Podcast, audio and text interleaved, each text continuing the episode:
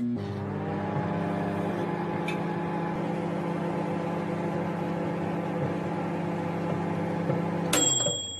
Tá pronto? Tá pronto? Tá no ar! Torta de Climão Podcast, um programa oferecido pela Secretaria Nacional de Comunicação do PV, onde a gente fala sobre cultura pop, trends e memes de alta temperatura, das girafas da Amazônia ao frio de Curitiba. Em tudo a gente debate o clima. Eu sou o Luciano Frontelli, quem me dera ter uma fada madrinha. À minha esquerda. Eu não sou fada madrinha, mas se der mole eu pego essa varinha. Eita, nossa, mas Oi, que. Poxa, mas a gente não pode nem fazer uma brincadeirinha? É, é, ok, tudo bem. E à minha direita. Fada, fada madrinha, Mano, era querida? dona da minha vida, querida. Eu sou o Thiago Lopes.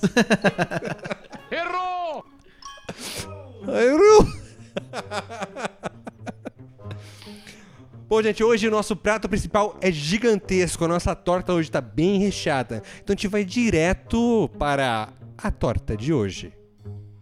Atenção para o recrutamento do Exército da Fada Sensata. Alô, Exército das Fadas Sensatas! Isso mesmo, esse é um tema que hoje a gente vai debater no programa de hoje. É sobre esta. Este. Não é nem novo, né? Já faz tempo que a gente tá falando sobre fadas sensatas. Mas da onde vem? O que comem? O que fazem? É o que a gente vai debater hoje aqui no programa. Primeiro, o que é essa história de fada sensata, né? O que, que vocês têm a dizer sobre essa questão?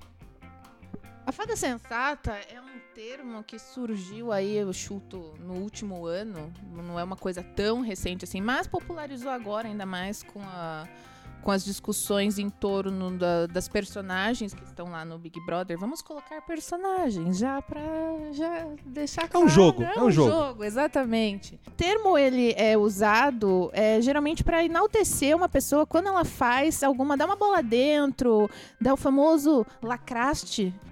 É, o que a Chu tá querendo dizer é que as pessoas chamam os as outras de fada sensata quando elas concordam muito, elas colocam ela num pedestal, assim. É uma pessoa que idolatra. Acho que é mais ou menos isso que ela tentou dizer pra gente aqui. Lacraste? Lacrei. Beleza, valeu, Thiago. Muito bom. É isso. E o legal é que também de a gente discutir é que é muito essa questão de que ela nunca, a pessoa nunca pode errar, né? Acho que quando a gente coloca essa pessoa, normalmente a mulher, num pedestal, é, ela também fica impossibilitada de cometer qualquer tipo de erro, porque senão ela deixa de ser uma fada sensata, né? Muito a partir da minha própria visão de mundo. E é até fica difícil a gente defender esse tipo de questão, porque surge um pouco, é, foge um pouco da própria definição do que é sensatez. né? Sensatez. própria definição de sensatez. Que é uma pessoa que tem juízo, que é equilibrada, que age ou pensa com cautela, com prudência, né? Uma pessoa precavida. E o quão precavidos nós estamos sendo, pessoas que estão assistindo essas pessoas ou colocando essas pessoas nesses lugares, a partir do momento que a gente quer tirá-la desses postos, né? Que é o famoso cancelamento. Eita. É, então, a gente quer, a gente coloca a fada sensata lá como um exemplo, mas o próprio seguidor, o próprio júri, as próprias pessoas que estão julgando não tem essa sensatez, né? Essa de- de- baseada na definição da palavra sensatez, né? Esses tempos a gente teve um caso até de um outro podcast, que é o Mamilos, que são duas mulheres que fazem diversas entrevistas, né, em um posicionamento bem legal, que elas participaram desse, participaram, coitados. Elas tiveram o- os perfis nesse cancelamento por um programa que deu um pouco, vamos dizer assim, um pouco errado. Não sei se vocês chegaram a ver, mas O que a Chu tá querendo dizer é que teve um episódio do Mamilos que eles estavam tratando de economia e convidaram uma- uma mulher pra participar e um homem, que era o Primo Rico e a Nath Finanças. Só que a- elas, no deixaram- auge e não do. ela falar, Elas, no auge então- dos privilégios das duas, não deixavam a, a Nath, que é uma mulher preta, pobre, falar. E deixavam toda hora o primo rico e ele completava os argumentos dele. Elas não atravessavam ele, não cortavam. Era uma coisa feia de ver, né? É feio cortar. É feio né? ver que acontece isso diariamente, assim, e as pessoas nem percebem, né? Deixa passar batido. É, realmente é, é por isso que a gente precisa cada vez mais debater essas questões, né? Valeu, Thiago, por trazer essa, esse debate pra gente, porque aí a gente vai podendo é, aprender, né? Junto com o processo, que é realmente de entender que deixaram de lado todo o legado do programa Mamilos, né? Que está entre os 10 mais ouvidos hoje no, no país, por causa de uma questão que, inclusive, a própria é, como que eu chamo? É, blogueira? É, é como que é? Qual, como, como acho que ela principalmente é youtuber, mas ela trabalha bastante pelo Instagram também. A Nath? A Nath Natália. É, o youtuber. É lógico que daí trata da questão da, do que ela manja bem, que é a questão de economia, para trazer para as pessoas é, de uma forma mais acessível, né? que inclusive acessível. é essa questão que a gente tem que debater na hora da questão do cancelamento, o quão acessível as informações que a gente tem são para todo mundo, para a gente poder de fato mesmo assim começar a cobrar das pessoas, porque o que eu sinto que acontece muito é que a gente acaba mais afastando as pessoas com essa cultura de querer cancelar com todo mundo a todo momento, se colocando numa posição de, de juízes, é, ao invés de realmente trazer as pessoas para conversar, entender o porquê que naquela minha visão, ou na visão da sociedade como um todo do século, 20, do século XXI, aquilo que a pessoa fez ou falou não está mais adequado, né? Tá uma coisa que seria do passado, que não deveria mais existir na sociedade. Que nem todo mundo tem acesso ao conhecimento que às vezes a gente que está num lugar de privilégio tem.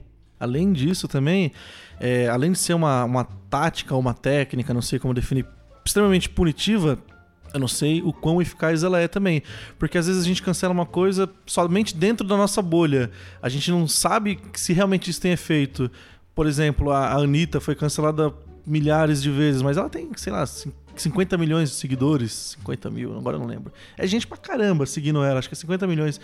O quão é, eficaz é esse cancelamento? Não só na parte didática, quanto na, na parte real mesmo. Será que ela foi realmente cancelada? Eu acredito que não.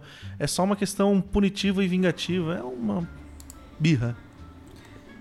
Eu vou confessar que eu não assisti ainda, mas ouvindo os comentários, ele li algumas matérias falando sobre o documentário da carreira da Anitta. Porque geral acha que ela só canta ou só dança, mas na verdade ela é empresária, produtora e, tipo, cada detalhe da carreira dela é ela que toma as decisões.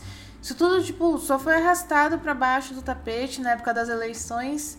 Eu, em algum outro equívoco dela de não se posicionar é a galera prensa fada para falar exatamente o que eles querem. É uma palavra fora e é, vamos cancelar. A isentona, né? A Anitta é isentona, no, só fala na eleição do BBB, não fala durante a eleição de candidatos, então por isso ela tem que ser cancelada, ou então ela apoia o candidato tal XYZ, tem que ser cancelada.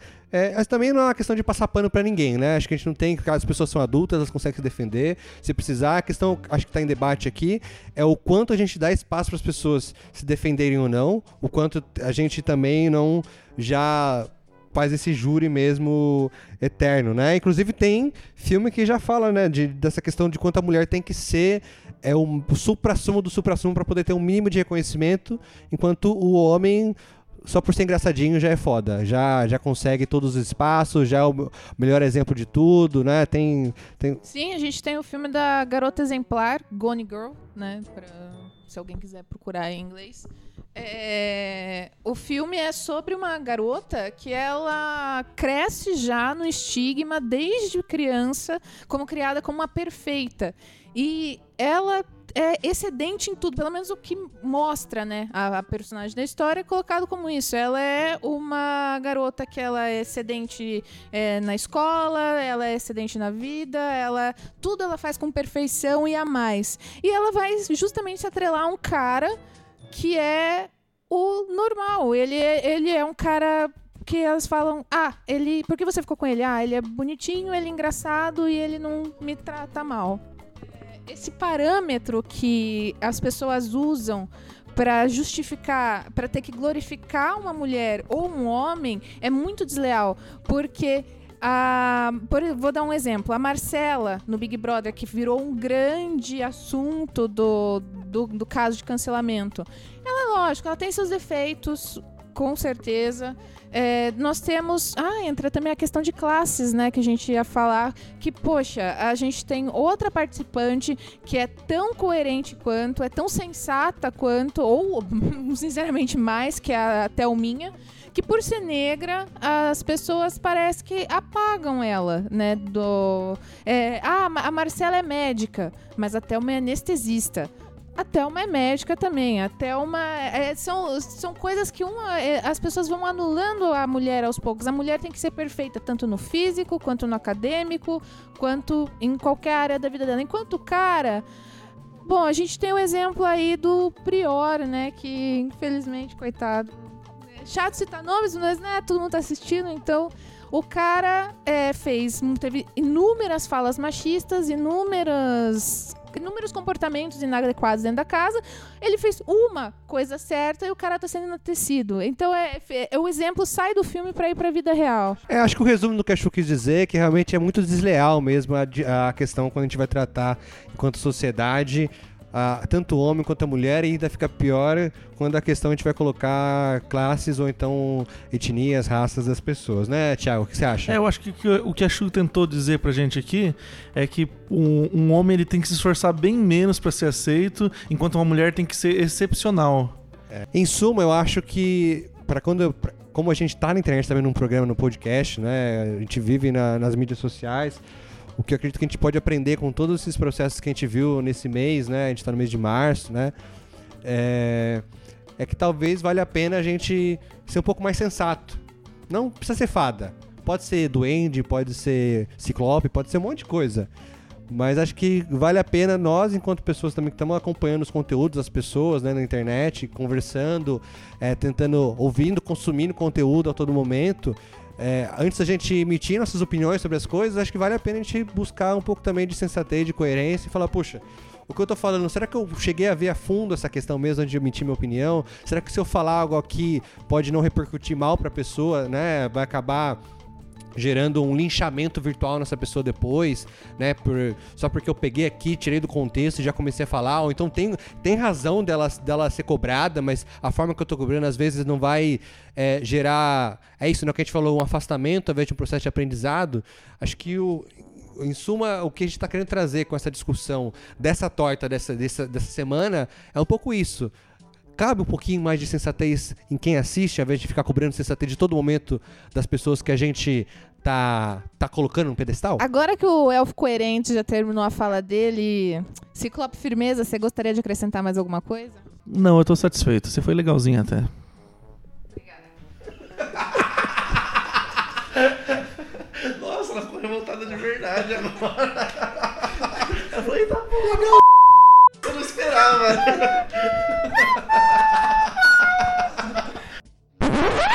E aí, galera? Vocês perceberam como esse episódio foi errado? Pois é, a gente tentou fazer uma brincadeira, mas que acontece muito todo dia com a gente. E as pessoas que fazem isso, na maioria homens, muitas vezes nem reparam no que estão fazendo. Mulheres, nunca deixe que um homem fale por cima de vocês. E aí, vocês gostaram do episódio? Não esquece de entrar lá no nosso grupo do Facebook, comenta com a gente o que você achou pelo podcast@pv.org.br. Pode mandar caso tenha alguma sugestão de tema também que você gostaria de ouvir na nossa conversa. E para encerrar com chave de ouro, a gente vai ouvir um pouquinho do que a Raíssa Tomás, que é a secretária de Comunicação e Juventude do PV no Distrito Federal, tem para falar para vocês, mas dessa vez sem interrupção. E até a próxima semana. Então, para começar, eu sou Raíssa Tomás, eu sou secretária de comunicação e secretária de juventude atualmente do Partido Verde do Distrito Federal. Sou jornalista, tenho 31 anos e estou aí há pelo menos uns 10 anos na política institucionalizada, né, dentro dos partidos políticos. É... Agora, falando um pouco sobre mim, é... em 2017 eu passei por uma situação extremamente inusitada e, e hoje eu consto no hall de naquele número bem bizarro das mulheres que sofreram uma tentativa de feminicídio. Na época me foi oferecido, não existe o cancelamento virtual, linchamento virtual, mas existiam outras ferramentas de expor esse tipo de acontecimento e de fazer justiça no foro que não é o ideal onde a justiça deve ser feita, né? Eu podia ter ido para a internet, é, pensei algumas vezes em expor mais esse assunto, que é extremamente delicado na internet. Não existe o cancelamento, mas seria um cancelamento da, da, da reputação, né? Do, do assediador, enfim, da pessoa que, que no caso é meu ex-marido. É, não achei que fosse pertinente. Acho que a prática do cancelamento ela não leva à justiça, né? A justiça que a gente precisa. Acho que ela não muitas vezes ela, ela, ela causa um alvoroço ali, mas ela não ela não é reparadora, né? E ela não é pedagógica, educativa, no sentido mais amplo, no sentido de ensinar que aquilo é uma prática ruim. Na verdade, eu acredito muito assim, e isso é uma convicção muito pessoal minha, de que a gente precisa é, levar ao conhecimento da justiça o que de fato são práticas criminosas. Então não adianta a gente ficar é, queimando reputações na internet, é, fazendo cancelamento, ondas de cancelamento. É, apesar de que eu entendo é, esse, essa motivação né, social, mas eu acho que muitas vezes os nossos problemas eles são mais é, delicados do que a gente de fato consegue tratar que naquela superficialidade das redes sociais. É, não sou uma fada sensata por causa disso, espero que não. Mas eu de fato acredito que o tribunal da internet ele não, não é o âmbito para a gente tratar todas essas questões né? Eu acho que o cancelamento ele é uma prática perversa. A gente, eu, eu na verdade, é, me optei por não ir por esse caminho da autoexposição, justamente com medo do rebote de um cancelamento, na época não era esse o termo, mas de um linchamento virtual, porque é muito comum com mulheres, né? A gente se expõe e, e o que a gente recebe de volta é muito agressivo, é muito. É, questionam muito é, pontos da sua personalidade, da sua personalidade, da sua intimidade. Então eu acho que a gente precisa tomar um pouco de cuidado com essas práticas. De qualquer forma, volto a dizer que o cancelamento por si só, ele é também, além de tudo, uma, uma ferramenta é muito injusta para todos os lados. Veja bem, eu não estou falando que as pessoas que foram canceladas não tenham motivos para serem canceladas. Agora, eu acho que a gente tem que tratar as questões é, de forma mais da forma mais pertinente. O que deve ser tratado na justiça deve ser tratado na justiça. Existe um âmbito ju judicial para a gente tratar essas questões que são crimes, que são, enfim, posturas, assédios, é, é, enfim, uma gama de coisas que, que, que devem ser tratadas lá. E o cancelamento ele não resolve, né? É uma onda ali de uma de uma é, não, não dá ao lado que está sendo cancelado o, o espaço também para ser ouvido, para ser contextualizado, para ser melhor detalhado.